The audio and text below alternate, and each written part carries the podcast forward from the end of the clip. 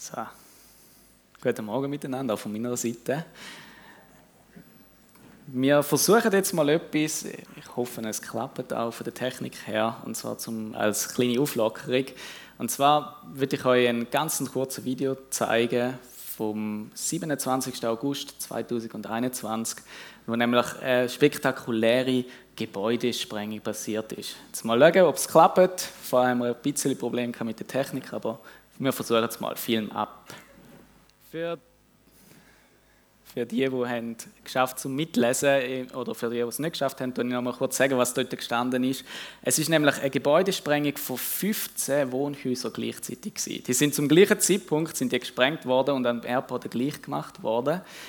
Jetzt, äh, und mit dem ist es auch die größte Gebäudesprengung in der Geschichte von China.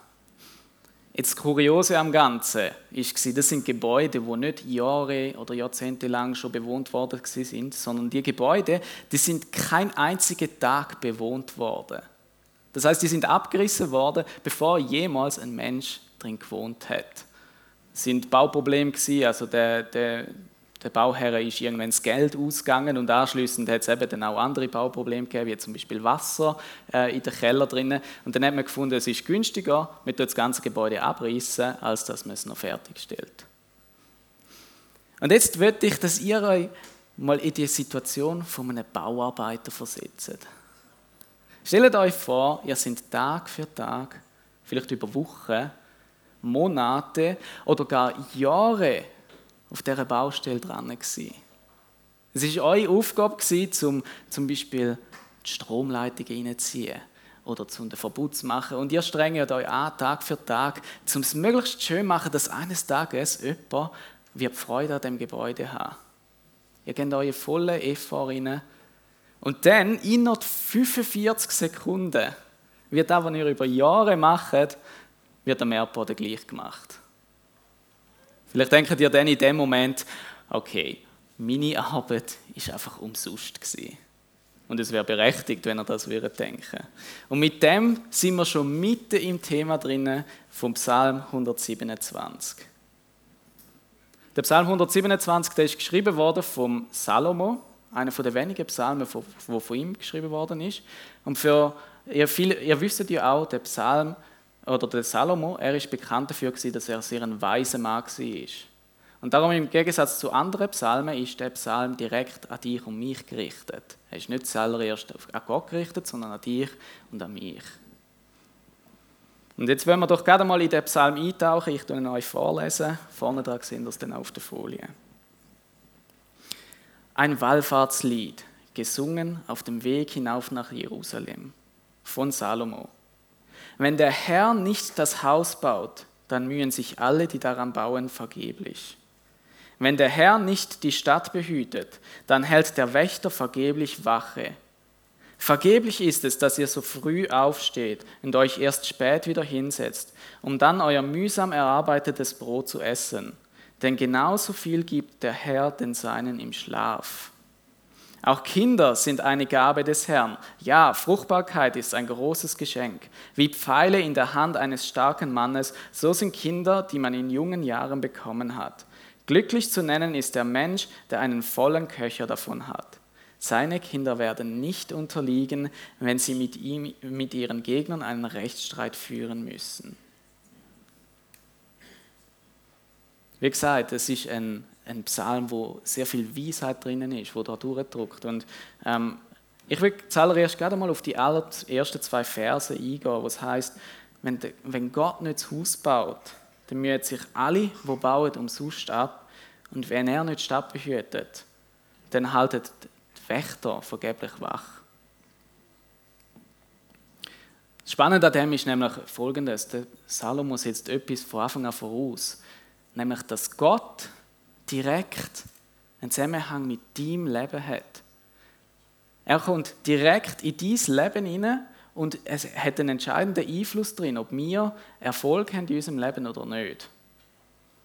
Vielleicht denkt ihr jetzt, ja gut, finde ich jetzt, äh, ist okay, äh, bewegt mich jetzt nicht so. Aber ich kann euch sagen, das ist etwas, wo höchst kontrovers ist. Wenn ihr, ich ermutige euch, dass ihr mal zum Beispiel eure Freunde ähm, oder eure Arbeitskollegen und Arbeitskolleginnen fragen, hey, was haltest du von Gott? Und was ihr vielleicht oft werdet als Antwort hören, ist, hey, ja, ich glaube schon, dass es da irgendeine höhere Macht gibt.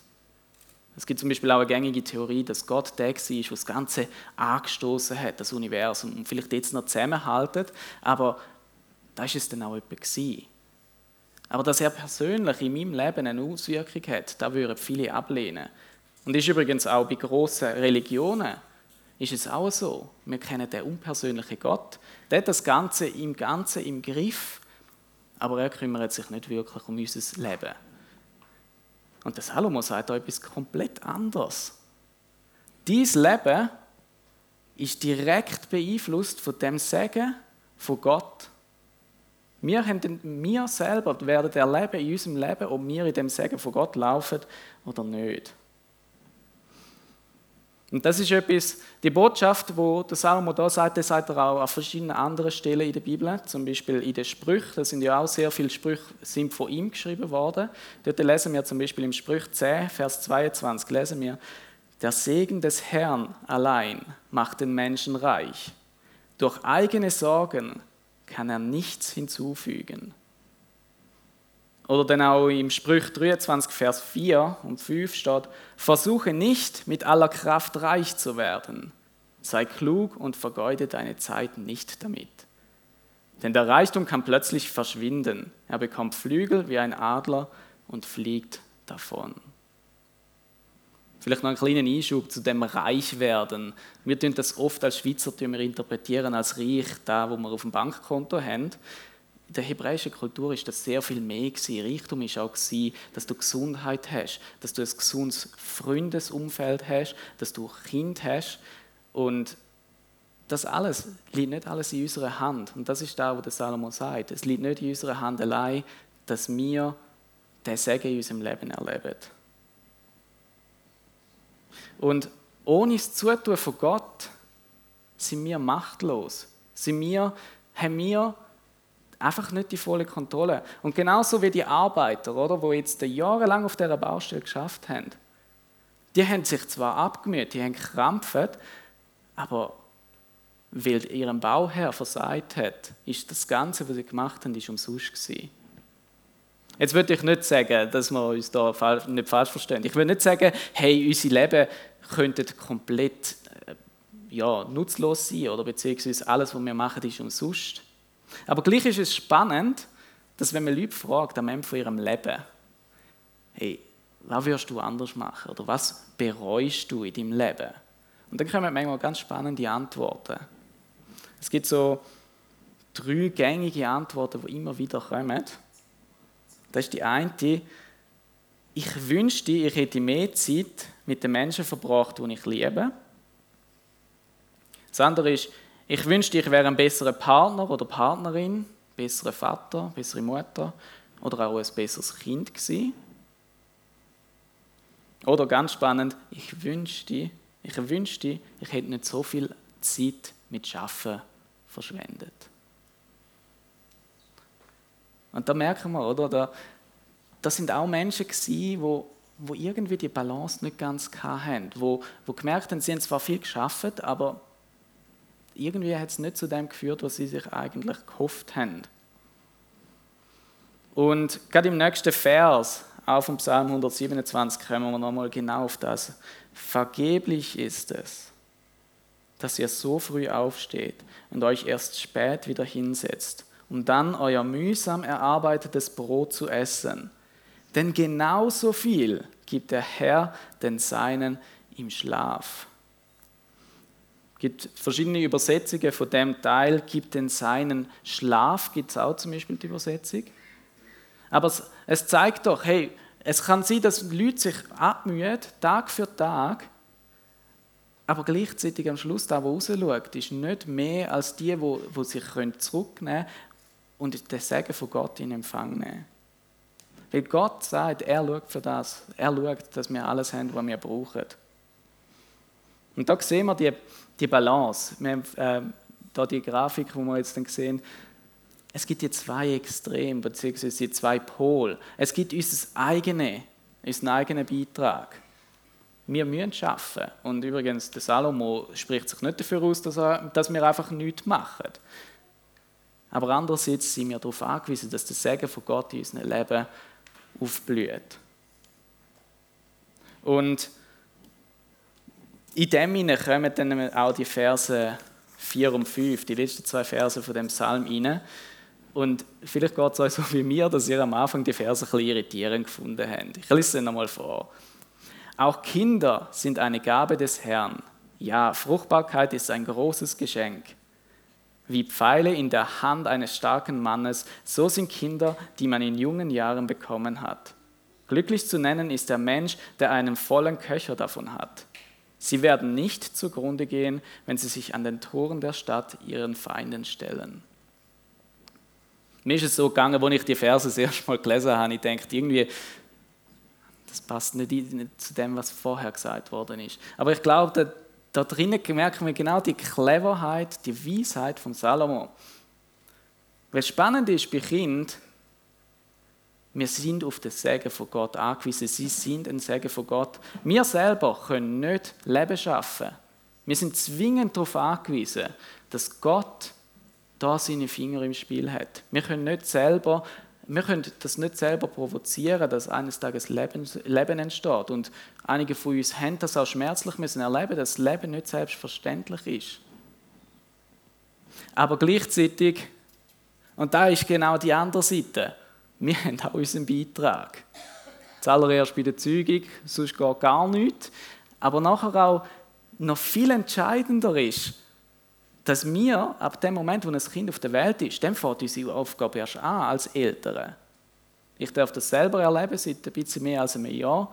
Und es ist nicht einfach, kann ich euch sagen. Es ist Arbeit, um dem Kind die Wert beibringen, um dem Kind die Ehrfurcht vor Gott lehren.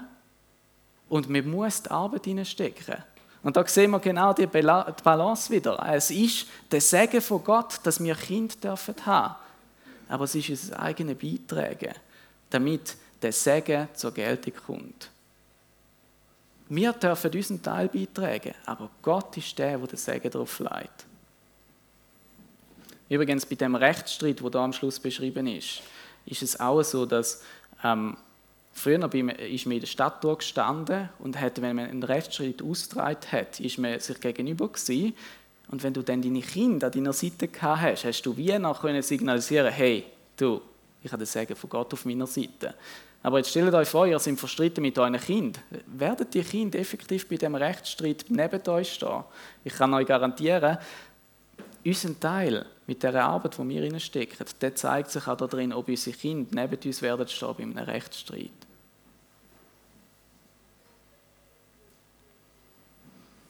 Es ist ein Balanceakt zwischen unserem eigenen, unserer eigenen Arbeit, aber gleichzeitig auch dem Segen von Gott. Und ich weiß, das ist jetzt vielleicht auch keine neue Botschaft, aber ich merke selber in meinem Leben, es ist immer wieder kippig auf die eine Seite oder auf die andere. Ich habe zum Beispiel jetzt gerade auch im Zusammenhang, als ich, als ich Vater geworden bin, habe ich gemerkt, dass Zeit ein extrem kostbares Gut ist und dass all die Sachen, die ich vorher gemacht habe, zum Beispiel auch ehrenamtliche Sachen, dass die auf Kosten der Zeit mit meiner Familie passiert sind. Und haben müssen gewisse Sachen zurückschrauben. Nicht, weil die Sachen schlecht gewesen wären, aber weil sie verhindert haben, dass ich die Zeit mit meiner Familie haben und dort drinnen das volle Segen abholen und ich bin einer, ich bin vom Naturell eher auf der Seite, dass ich selber mal mache und hoffe, dass da drin der Segen von Gott ist. Vielleicht bist du aber auch auf der anderen Seite. Es gibt einen oder anderen, der vielleicht sagt, ja, ich weiß gar nicht. Was ist jetzt dran in meinem Leben? Wo soll ich jetzt meine Zeit investieren? Und dann macht man vielleicht den und sagt, ich versuche lieber mal gar nichts zu machen, weil sonst laufe ich vielleicht in die falsche Richtung. Und ich glaube, auch da drin ist eine Gefahr. Weil du kannst einen noch so fruchtbaren Acker haben als Bauer, du kannst noch so gute Regen, Regen haben, ähm, keine Düren und nichts. Wenn du nichts anbaust, wenn du den Boden nicht beackerst, dann wird auch keine Frucht daraus rauskommen. Und ich weiß nicht, wo auf dieser Balance, dass du dich findest. Vielleicht merkst du, du, es zieht dich eher in die eine oder es zieht dich in die andere Richtung. Aber wie gesagt, das ist nicht als Vorwurf gemeint, sondern das ist eine Ermutigung. Nämlich, was passiert, wenn wir die Balance finden? Was passiert, wenn wir merken, okay, ich, ich laufe in den Sachen, wo Gott mich reingestellt hat? Zudem möchte ich euch genau den Psalm 128 nachlegen. Das ist der nächste Psalm, wo gerade anschließend ist an Psalm 127. Und dort drinnen zeigt der Psalmist auf, was passiert in unserem Leben, wenn wir die Balance finden. Das heißt nämlich, glücklich zu preisen ist, wer dem Herrn in Ehrfurcht begegnet, wer auf den von Gott gezeigten Wegen geht. So wirst du genießen dürfen, was du mit eigenen Händen erarbeitet hast. Zu beglückwünschen bist du, gut steht es um dich. Deine Frau gleicht einem fruchtbaren Weinstock, dort im Schutz deines Hauses. Deine Kinder sind wie junge Olivenbaumpflanzen, wenn sie um deinen Tisch versammelt sitzen. Ja, so wird der Mensch gesegnet, der deinem Herrn in Ehrfurcht begegnet. Es segne dich der Herr vom Berg Zion aus. Mögest du sehen, wie gut es Jerusalem geht, alle Tage deines Lebens. Mögest du so lange leben, dass du noch die Kinder deiner Kinder sehen kannst. Friede komme über Israel. Das ist die Ermutigung im Ganzen inne. Wenn wir in dieser Ehrfurcht drinnen sind, wenn wir auf diesen Wegen sind, wo Gott für uns parat gemacht hat, dann werden wir den Segen erleben. Und das ist die Zusage. Die ist parat für uns. Und ich habe nochmal eine Ermutigung da drinnen. Und zwar, jetzt ist die genau die beste Zeit, um genau wieder das Justieren zu machen. Weil jetzt ist Sommer. Die einen von euch haben wir ja gesehen, die gehen noch in die Ferien. Für viele von uns dürfte es aber auch so sein, dass es eine ruhigere Zeit ist. Dass wir mal nicht so viele ehrenamtliche Sachen haben, vielleicht auch beim Arbeiten ein bisschen ruhiger ist. Und dann ermutige ich dich, dass du mal hingehst, dir Zeit nimmst und in deinen Kalender hineinschaust und Gott fragst, hey, die Sachen, die ich in den letzten Jahren gemacht habe, oder die Sachen, die auf mich zukommen, sind das die Sachen, wo du für mich parat hast? Erlebe ich dort drin den Segen und es geht ja nicht nur darum, dass ich gesegnet bin, sondern dass andere durch mich auch gesegnet sein können. Und ich ermutige dich, dass du angehst mit Gott und sagst, hey, wo muss ich vielleicht justieren? Muss ich vielleicht etwas anfangen, wo ich schon lange eigentlich wüsste, ich müsste es anfangen? Oder gibt es vielleicht etwas, wo ich mal muss aufhören und meine Priorität anders setzen?